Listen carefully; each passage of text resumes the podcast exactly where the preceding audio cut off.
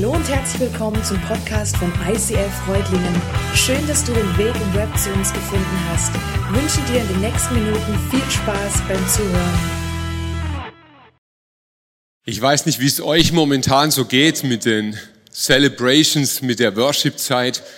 Ich habe das Gefühl, Gott führt uns gerade so in eine der spannendsten Zeiten, ja, die ich eigentlich seit ich Kirche kenne, erlebe.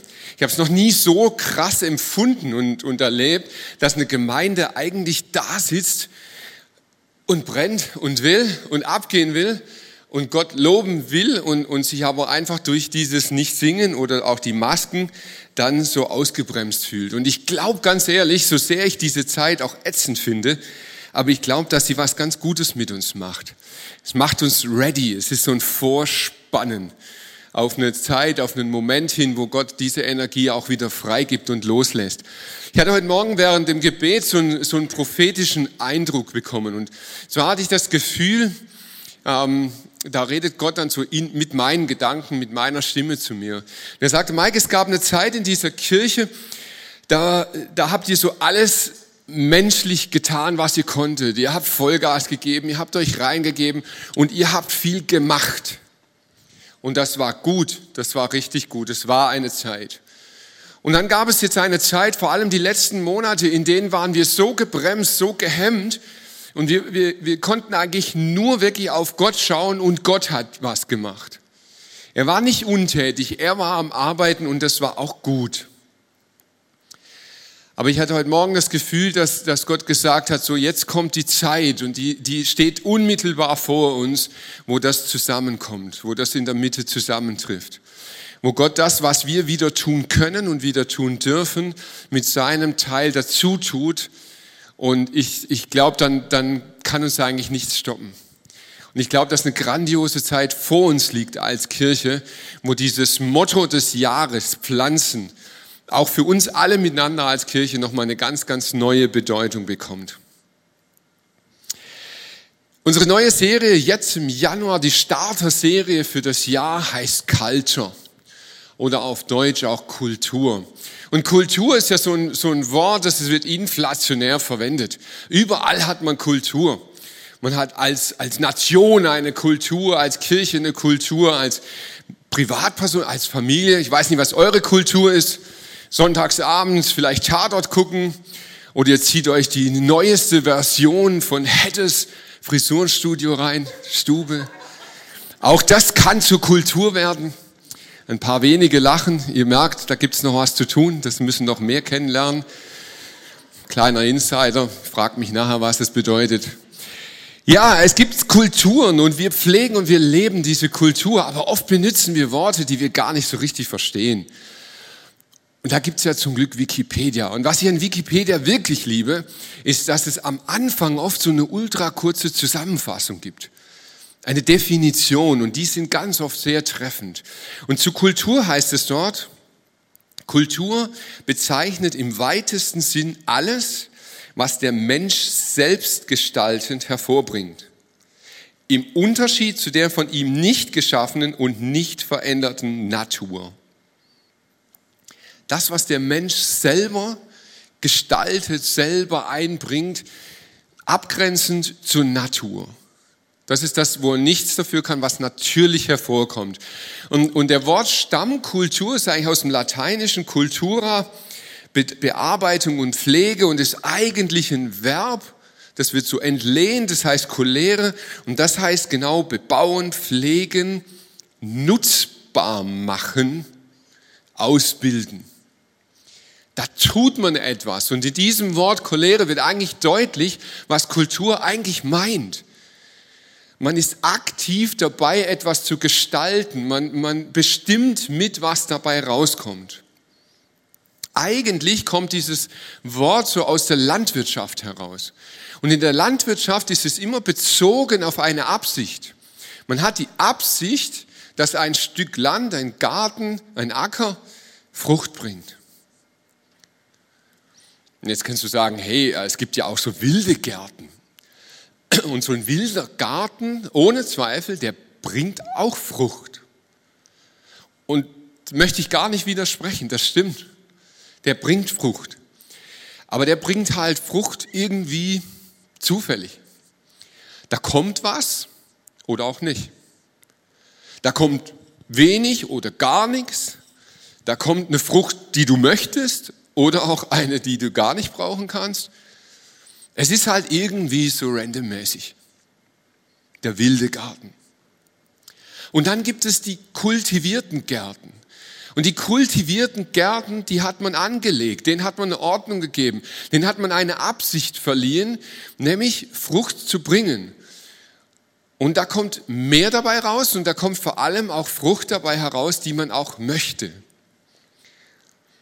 Wir beziehen jetzt dieses Bild auf Kirche. Wir sehen Kirche als ein Stück symbolisch Garten an. Und ja, man kann auch hier einen wilden Garten haben und einfach sagen, hey, wir haben eine Gemeinschaft, wir hören auf Gott und wir schauen mal, was kommt. Das kann man machen. Und da wird ohne Zweifel auch Frucht bei rauskommen. Aber man kann auch anders damit umgehen. Jesus erzählt mal ein ultra krasses Gleichnis. Da ist ein Mann, der, der holt seine Diener zu sich und denen gibt er unterschiedlich viel Geld. Und er sagt, hey, ich will, dass ihr mit diesem Geld wirtschaftet. Und zwei machen super und einer, der ist super aggro, der kommt nachher zu ihm und sagt, du bist so ein mega schlechter Chef. Ich habe das Geld vergraben, da hast du es wieder. Und dieses Gleichnis ist deshalb so krass, weil es das einzige Gleichnis ist, wo Jesus das Wort Hölle benutzt. Er sagt, derjenige, der sein Talent, dieses Geld, das er bekommen hat, nur vergräbt und nichts damit macht, landet in der Hölle. Und das ist schon mega krass, das, das macht Jesus nicht oft. Es zeigt, wie wichtig ihm Haushalterschaft ist. Es zeigt ihm, wie wichtig das ist, dass wir uns Gedanken machen, dass dieser Stück Garten, der uns anvertraut ist, Kirche, nicht zufällig wächst, sondern dass wir gute Haushalter sind mit dem, was er uns anvertraut hat. Jetzt glauben wir als Kirche nicht, dass wir Wachstum machen könnten. So vermessen ist kein Gärtner. Kein Gärtner kann Wachstum machen, so nach dem Motto an den Pflanzen ziehen, dann werden sie größer. Aber wir können Rahmenbedingungen schaffen, die Pflanzen positiv beeinflussen oder auch negativ beeinflussen. Und Wachstum ist ein super Beispiel, was schon mit Kultur zu tun hat. Da möchte ich drauf eingehen. Es gibt vor allem von außen stehende Leute, die schauen sich ICF an und sagen, ja, ja, im ICF, ihr habt schon eine Kultur. Bei euch geht es vor allem um Zahlen. Ihr wollt halt groß werden. Hauptsache viele Besucher. Wenn man sich das mit dem Kultivieren genauer anschaut, merkt man, warum diese Aussage nicht stimmt. Man kann aus einem Garten eine Monokultur machen. Man entscheidet sich für eine Pflanze, da haut man mordsmäßig viel Dünger drauf, chemische Keule, und dann kommt wirklich auch viel von dieser einen Pflanze als Frucht raus. Das kann man tun. Auf Dauer geht das nicht gut. Auf Dauer schadet es dem Boden, auf Dauer schadet es dem Umfeld, auf Dauer richtet man mehr Schaden an, als man Nutzen schafft. Das blickt man sogar langsam tatsächlich in der Landwirtschaft. Und mit Kirche ist es genau gleich. Man kann aus einer Kirche eine Monokultur machen, indem du sagst, hey, Besucherzahlen im Gottesdienst, das ist für uns die wichtigste Frucht und jetzt düngen wir und jetzt machen wir alles Mögliche, damit Hauptsache viele, viele Besucher im Gottesdienst sind. Aber ich glaube, dass so eine Monokultur auf Dauer schadet. Ich glaube, dass es nicht das ist, was auf Dauer überlebensfähig ist. Im ICF geht es uns wohl um Wachstum, aber nicht um die Zahl der Besucher des Gottesdienstes. Es geht uns darum, dass eine Kirche gesund wächst. Es geht nicht darum, große Kirchen zu machen, es geht darum, gesunde Kirchen zu machen. Und wir glauben fest daran, wenn eine Kirche gesund unterwegs ist, wird sie auf jeden Fall wachsen. Wir schauen uns in dieser Serie verschiedenste Aspekte von Kultur an, von Kirchenkultur und was wir tun können, um darin nach vorne zu kommen. Vater, und ich danke dir für diese Serie. Ich danke dir, dass du uns Gelegenheit schenkst, über Kultur nachzudenken, über das, was wir prägen können, über das, wo du uns berufen hast, auf diesem Stück Garten, den du uns anvertraut hast, etwas zu tun, damit Frucht entsteht. Und ich bete, Heiliger Geist, dass du im Lauf dieser Serie zu jedem persönlich sprichst, dass wir herausfinden, was du mit uns vorhast, wie du uns einsetzen möchtest und wie wir unser Leben so gestalten können, dass es Frucht bringt. In deinem Namen, Jesus. Amen. So, wir starten heute mit der Culture of Discipleship oder auf Deutsch der Kultur der Jüngerschaft. In dieser Kirche ist Platz für Besucher. Wir haben ganz bewusst Platz geschaffen und wir sind eine Kirche, die sich darüber freut, dass Leute zu Besuch kommen. Dass Menschen kommen, sich einfach mal nur reinsetzen und einfach nur genießen, zuhören, zuschauen. Man kann auch sagen, konsumieren. Ich finde, das klingt negativ und so meine ich es nicht. Man darf in diese Kirche einfach nur kommen und da sein, ohne mehr machen zu müssen. Es gibt bei uns so einen Slogan, wir sagen Belong for Belief. Du kannst dabei sein, du kannst Teil der Gemeinschaft sein, du kannst mitten in dieser Kirche stehen, ohne überhaupt schon zu glauben. Und jetzt merkst du, rhetorisch klingt das so nach einem Aber. Und das Aber kommt jetzt nicht. Ich möchte es genauso stehen lassen. In dieser Kirche ist Platz für Menschen, die noch nicht glauben, die kommen und einfach als Besucher dabei sind und sich freuen. Und wir gehen sogar noch einen Schritt weiter. Wenn du so ein Mensch bist, dann hast du hier im ICF einen Namen. Wir reden von unseren VIPs, von den very important person. Menschen, von die uns besonders wichtig sind, dass sie Jesus kennenlernen. Das Zentrum dieser Kirche sind nicht wir. Das Zentrum ist Gott.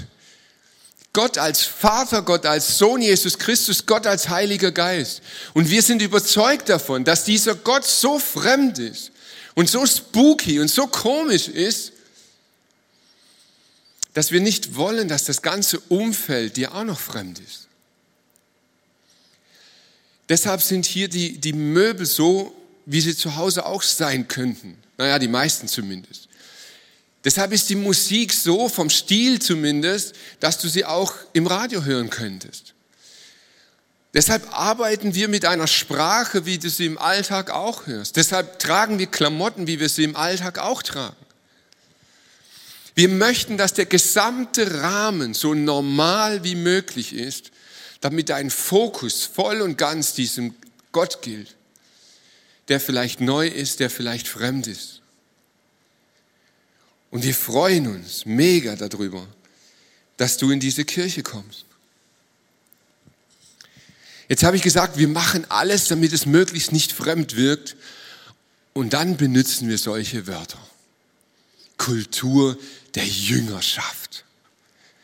Hey, mal ganz ehrlich, keine Sau benutzt das Wort Jüngerschaft. Das gibt's nur in Kirchen. Ich habe über zehn Jahre Handball gespielt. Nicht ein einziger meiner Kumpel hätte mich Jünger genannt. Keiner. Und nirgends, nicht im Arbeitsleben, nicht im Sport, nicht im Musikbereich, nirgends. Dieses Wort benutzen nur wir in der Kirche. Aber wir sind felsenfest davon überzeugt, dass das das normalste Wort ever ist. Das Lustige ist, wenn du wirklich mal rumfragst die Leute und sagst, hey, was heißt es eigentlich? Äh, naja, so richtig wissen wir es dann manchmal selber nicht. Was ist denn wirklich damit gemeint? Jüngerschaft ist ein Konzept. Jüngerschaft ist ein Ausbildungskonzept. Es ist ein Konzept, das dazu gemacht wurde, Menschen zu begleiten, damit sie optimalstens ihr Potenzial, das in sie hineingelegt wurde, ausleben können. Ein Konzept, um Menschen zu entwickeln. Das ist Jüngerschaft. Jetzt ist ein bisschen das Problem, dass dieses Konzept nicht so ganz unserer Gesellschaft entspricht. Unsere Gesellschaft, wie wir sie erleben, von klein auf bis wir alt werden, ist griechisch-römisch geprägt. Wir haben ein griechisch-römisches Schulkonzept. Wir gehen an einen neutralen Ort. Dieses Gebäude nennen wir Schule. Dort treffen wir eine Person, einen Lehrer, der wurde von einer Organisation, einer Institution beauftragt, einen bestimmten Aspekt von Wissen und Werten zu vermitteln. Das heißt, eine ganz neutrale Institution hat entschieden, was du lernen sollst. Und dann wird eine Person, die dir relativ fremd ist und weit entfernt ist, wird dir dann irgendwie mit irgendwelchen Methoden dieses Wissen vermitteln. Das ist ein griechisch-römisches Schulkonzept. Das haben wir von den Philosophen und, und den Wissenschaftlern der Griechen und Römer übernommen. Jüngerschaft ist ein hebräisches Konzept. Jüngerschaft ist ein, ein völlig anderes Konzept. Jüngerschaft wird nicht in einem neutralen Ort gelehrt. Jüngerschaft basiert voll und ganz auf Beziehung. Da geht es erstmal gar nicht so arg um Wissen und Können, sondern um Beziehung zwischen Lehrer und Meister. Jüngerschaft ist ein Konzept, das nicht von irgendeiner Organisation bestimmt wird, sondern der Meister entscheidet, was ist die nächste Lektion, was ist dran. Er ist so nah in der Beziehung mit dir, dass er spürt, was das nächste ist, was du brauchst. Und diese zwei Konzepte, die sind völlig gegensätzlich. Jetzt ist aber was ziemlich Verrücktes passiert. Wir Kirchen, wir haben griechisch-römische Gottesdienste. Ich weiß nicht, ob euch das schon mal aufgefallen ist. Wir, wir folgen eigentlich diesem Schulkonzept. Wir gehen in ein neutrales Gebäude. Wir haben jemand beauftragt, den nennen wir Pfarrer oder Pastor oder wie auch immer. Der soll Wissen vermitteln, dass ein übergeordnetes Gremium, ein Leitungsteam oder was was drüber ist, sagt, dass es wichtig ist und diese Werte sollen vermittelt werden. Das heißt, wir haben ein völlig griechisch-römisches Gottesdienstkonzept und vermitteln Jüngerschaft. Merkt ihr, dass da was nicht stimmt? Merkt ihr, warum so viele Leute nicht blicken, was wir machen? Wir blicken selber nicht. Wir müssen unbedingt auf unsere Kultur schauen, auf das, was wir behaupten zu tun. Und wir müssen wieder begreifen, was wir tun, damit es verständlich wird. Wir müssen uns loslösen von manchen Dingen. Und damit meine ich jetzt aber explizit nicht, dass wir mit Gottesdiensten aufhören sollten.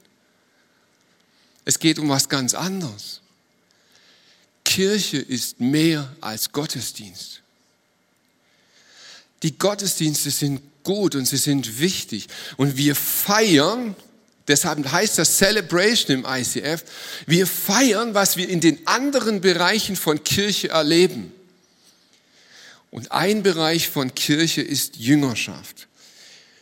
Und um zu verstehen, was das ist, möchte ich dir heute vier Schritte vorstellen.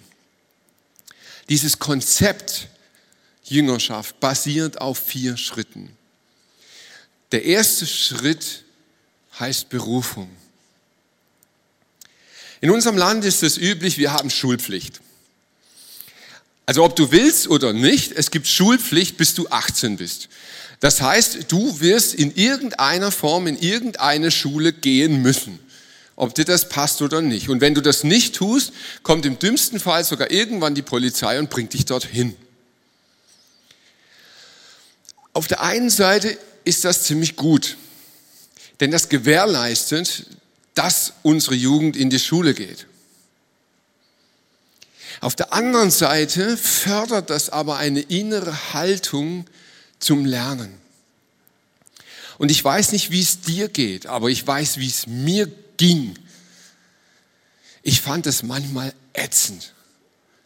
Richtig ätzend. Und wenn dann noch diese saublöden Sprüche kommen, hey, sei froh, dass du in die Schule darfst. Die Kinder in Namibia, die wären so froh, wenn sie jetzt dürften. Bla bla bla. Und wisst ihr was, heute gebe ich den gleichen Stuss von mir. Ich habe ja jetzt auch zwei Teenager und denen erzähle ich genau den gleichen intelligenten Inhalt. Wir empfinden es nicht. Für uns ist es oft kein Privileg, weil es ein Muss ist, weil es eine Verpflichtung ist. Jüngerschaft basiert auf einer Berufung. Du kannst dich bei Jüngerschaft nicht anmelden und sagen, hallo, hallo, ich, ich will, ich gehe dorthin. Nein, bei Jüngerschaft ist es so, dass der Meister entscheidet, wer sein Schüler wird. Der Meister sagt, dich will ich und dich will ich nicht. Und das ist schon der erste Punkt, wo sich der Magen uns umdreht und wo wir sagen, mit dem Konzept habe ich Schwierigkeiten. Das ist doch ungerecht, das ist doch unfair. Ich brauche schon von Anfang an die Demut zu sagen, der Meister darf das Konzept wählen. Und vielleicht geht es dir ähnlich wie mir. Wenn du den ersten Teil der Bibel liest, dann liest du Berichte von einzelnen speziellen Menschen, die ausgewählt waren. Und ich denke immer wieder, wenn ich das lese so, denke ich, ja, hey, cool, Abraham, Mose, Josua, alles tolle Hechte. Aber was mit den anderen allen? Hatten die alle die Arschkarte? Was ist das für ein Gott? Ist der so ungerecht? Nimmt er die einen, die anderen lässt er einfach fallen? Jesus hat alles auf den Kopf gestellt, sogar die Bibel. Als Jesus kam, hat er dieses Grundkonzept der Auswahlmethode verändert. Er sagt in Johannes 15, nicht ihr habt mich erwählt, sondern ich habe euch erwählt und dazu bestimmt, dass ihr euch aufmacht und Frucht bringt und dass eure Frucht bleibt. Jesus ist ein Rabbi durch und durch. Er lebt dieses Konzept, aber er erweitert es. Diese Berufung gilt seit Jesus jedem. Jedem, ausnahmslos. Ob Mann, ob Frau, ob jung, ob alt, ob gebildet, ob ungebildet. Ob du der größte Chaot warst oder immer lamm, fromm und brav warst. Ganz egal, was immer du angestellt hast. Jesus hebt diese Auswahl auf und bietet es jedem an. Er sagt, hey, du darfst mitmachen. Die Reihenfolge ändert er nicht. Er beruft. Aber er bietet es jedem an. Ist dir das schon mal klar geworden? Dass Jesus dich beruft in die Jüngerschaft? Der zweite Schritt ist der Vertrag. Und das finde ich ultra spannend. Ich hatte eine ähm, etwas belebte Schulzeit. Also manche Lehrer hatten Spaß mit mir, manche nicht so ganz. Eines meiner größten Probleme, die ich mit Lehrern hatte, ist, dass Lehrer ganz, ganz oft so eine Ausgangsbasis der Zweiklassengesellschaft haben. Da gibt es den Schüler und da gibt es den Lehrer. Und wisst ihr, so in meinem Herzen habe ich das auch immer so empfunden, dass es zwei Klassen gibt, aber die Klasse musste man sich verdienen. Also wenn ein Lehrer was auf dem Kasten hatte, dann hat er auch das Recht gehabt, irgendwie da oben zu stehen. Aber wenn nicht, dann fand ich das nicht wirklich geil. Und wenn ich ganz ehrlich bin, so richtig hat sich das bis heute noch nicht geändert bei mir. Ich finde das per se irgendwie scheiße, wenn, wenn es Leute gibt, die von oben runter entscheiden, aufgrund ihrer Position, zu der sie mal berufen wurden. Das Konzept von Jüngerschaft basiert darauf, dass der Meister und der Lehrling in Bezug auf Wissen unterschiedlich sind, aber gleichwertig. Die begegnen sich auf Augenhöhe und zwar total. Und das drückt sich darin aus, dass Jüngerschaft nicht nur entsteht, weil der Meister dich ruft, sondern du hast das Recht, Ja oder Nein zu sagen. Bei uns gibt es Schulpflicht, da musst du hin. Aber wenn der Meister ruft und sagt, willst du mir nachfolgen, dann darfst du sagen, ja, will ich. Oder nein, will ich nicht. Das Grundkonzept des christlichen Glaubens. Gott akzeptiert ein Ja und ein Nein. Das Krasse ist, dass der Meister so fair ist, seine Bedingungen für den Vertrag vorher zu nennen. Und das ist so ein Punkt, den wir Kirchen irgendwie extrem vernachlässigt haben. Wir nennen immer nur eine Seite, was es heißt, Christ zu sein. Jesus ist da fairer. Er spricht beide Seiten vorher an, bevor du den Vertrag mit ihm machst. In Lukas 14 heißt es, wenn einer mit mir gehen will, also dem bietet er an, dass er, dass er sein Meister wird so muss ich für ihn wichtiger sein als seine Eltern, seine Frau, seine Kinder, seine Geschwister, ja wichtiger als sein eigenes Leben. Sonst kann er nicht mein Jünger sein. Wer nicht bereit ist, sein Kreuz auf sich zu nehmen und mir nachzufolgen, der kann nicht mein Jünger sein. Wir reden nicht so oft in der Kirche darüber. Es ist unbequem. Aber Jesus ist fair. Er sagt, bevor du dich auf ihn einlässt, er sagt, hey, mir nachfolgen wird dich etwas kosten. Meine Nachfolge wird in deinem Leben etwas kosten. Es kann sein, dass du darunter leiden wirst, dass du mir nachfolgst. Die Welt wird nicht immer jubeln. Es wird nicht immer super sein. Und glaub bitte nicht diese Predigten, wenn du mit Jesus unterwegs bist, dann ist alles Paletti. Und dann ist es immer Wohlfühl und dann ist es immer geil im Leben. Das sagt Jesus nicht. Er sagt, wer nicht bereit ist, den Preis zu bezahlen, kann nicht mein Jünger sein. Aber er nennt auch die zweite Seite. Spannenderweise mit ganz ähnlichen Worten. Jesus antwortet, ich versichere euch, jeder, der sein Haus, seine Geschwister, seine Eltern, seine Kinder oder seinen Besitz zurücklässt, Ihr merkt, das klingt genau gleich. Um mir zu folgen und die rettende Botschaft von Gott weiterzusagen, der wird schon hier auf dieser Erde alles hundertfach zurückgehalten.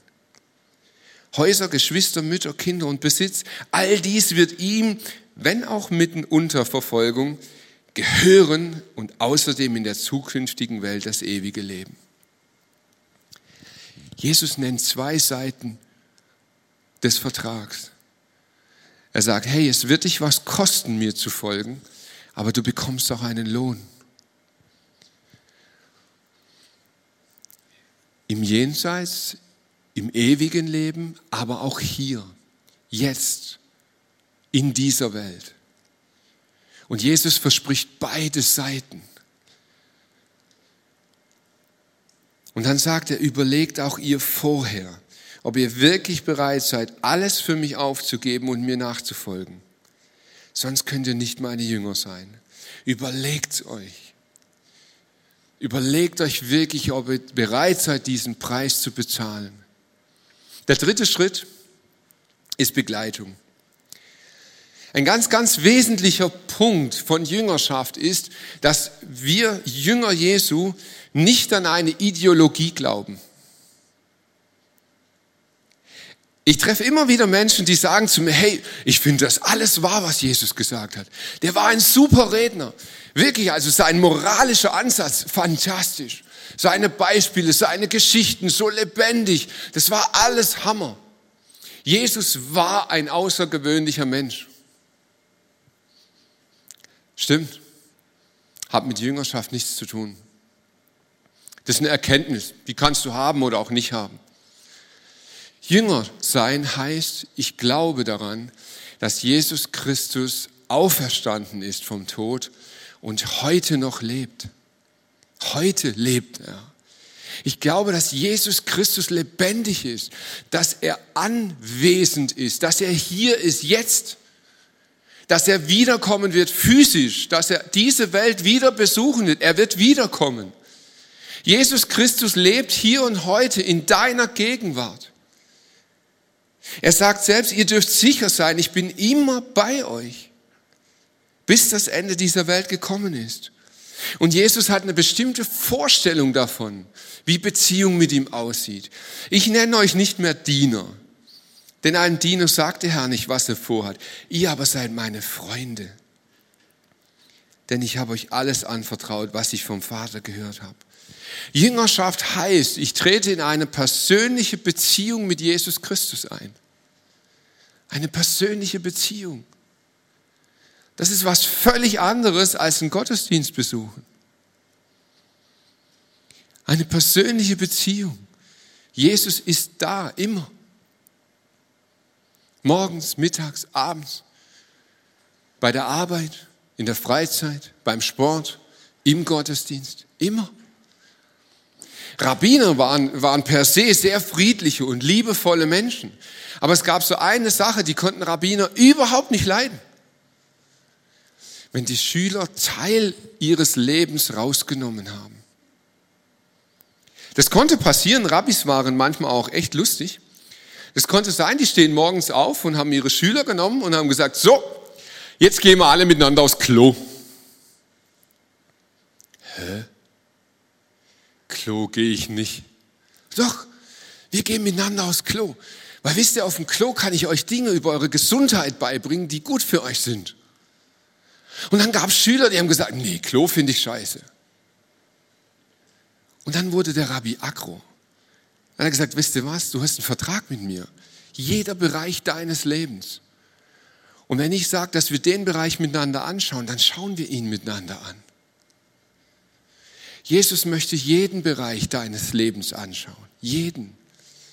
Deine Ehe, deine Finanzen, deine Beziehungen, deine Gesundheit. Jeden Bereich.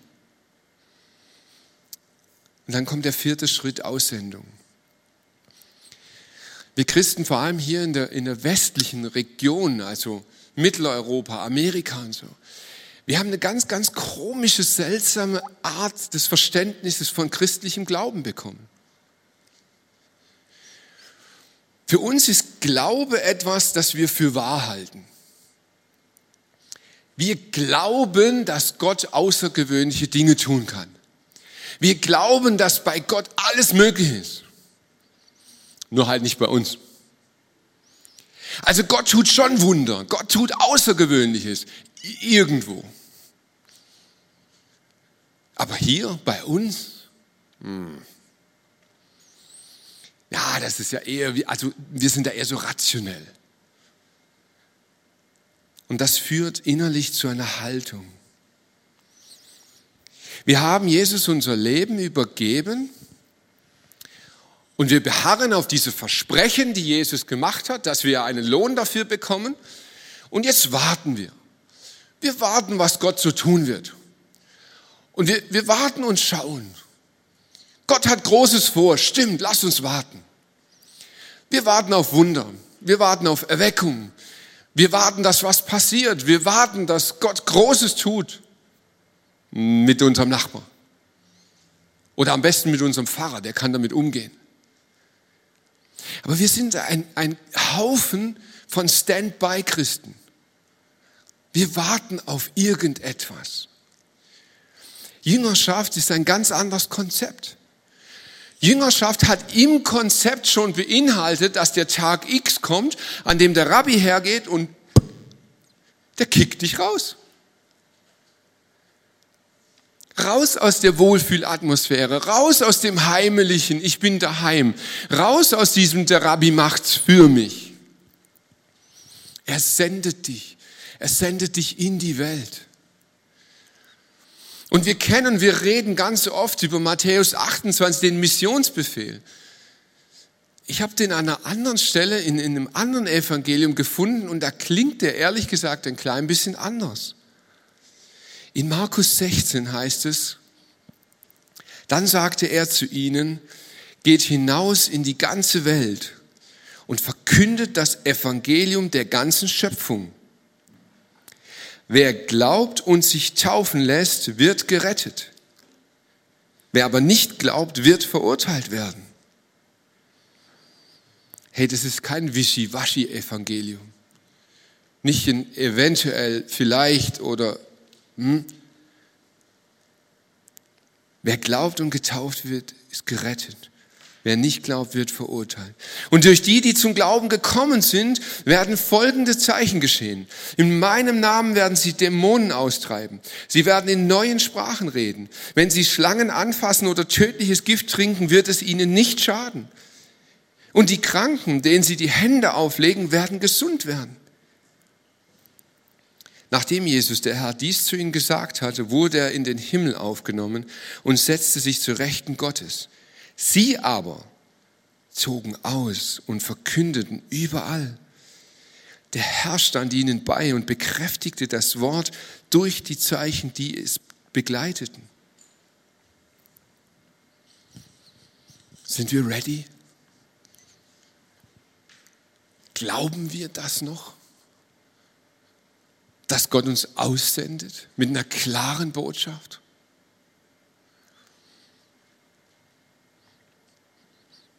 Nochmal Wikipedia. Kultur bezeichnet das, was der Mensch selbstgestaltend hervorbringt. Bist du bereit, an der Kultur der Jüngerschaft mitzuwirken? Bist du bereit, dich auf diesen Jüngerschaftsschritt einzulassen? Ich weiß nicht, wo du stehst, an welchem Punkt. Vielleicht ist heute der Tag, wo du zum ersten Mal begreifst, dass du berufen bist. Vielleicht merkst du, dass Jesus dich meint, dass er dich ruft in einen Prozess der Jüngerschaft hinein. Er meint nicht deinen Nachbarn, er meint nicht irgendjemand, er meint dich und er lädt dich ein. Vielleicht hast du das verstanden, aber noch nie darauf geantwortet. Vielleicht musst du noch mal abwägen, was das heißt, Jesus nachzufolgen. Dann tu das. Aber dann mach es fest. Mach diesen Vertrag mit ihm. Sag ihm selber, Jesus, da bin ich. Ich möchte dir folgen. Ich möchte dich als Rabbi haben. Ich möchte, dass du mich lehrst. Und vielleicht hast du das getan, aber dir fehlt so dieses Erleben, dass er bei dir ist. Lass dich noch mal ganz neu drauf ein, jeden Bereich deines Lebens hinzuhalten. Und wenn es Bereiche gibt, wo du ihn ausgeklammert hast, wo du gesagt hast, nee, da darfst du nicht rein, halt es Jesus noch mal neu hin und frag ihn, was dein nächster Schritt sein könnte. Und ich möchte dich wirklich auffordern, lass dich aussenden. Geh in deine Welt, in deinen Alltag, in deine Familie, an deinen Arbeitsplatz. Verkünde das Evangelium. Sag der Welt, was ihr fehlt. Sag ihr, dass es eine Hoffnung gibt, dass es Rettung gibt. Sag ihr, dass es Jesus Christus gibt, der lebendig ist, der auf dich wartet. Bist du bereit, in deine Welt zu gehen und Jesus zu verkünden?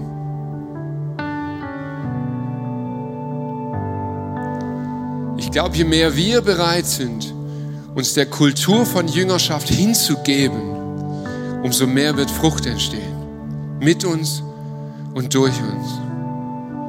Amen.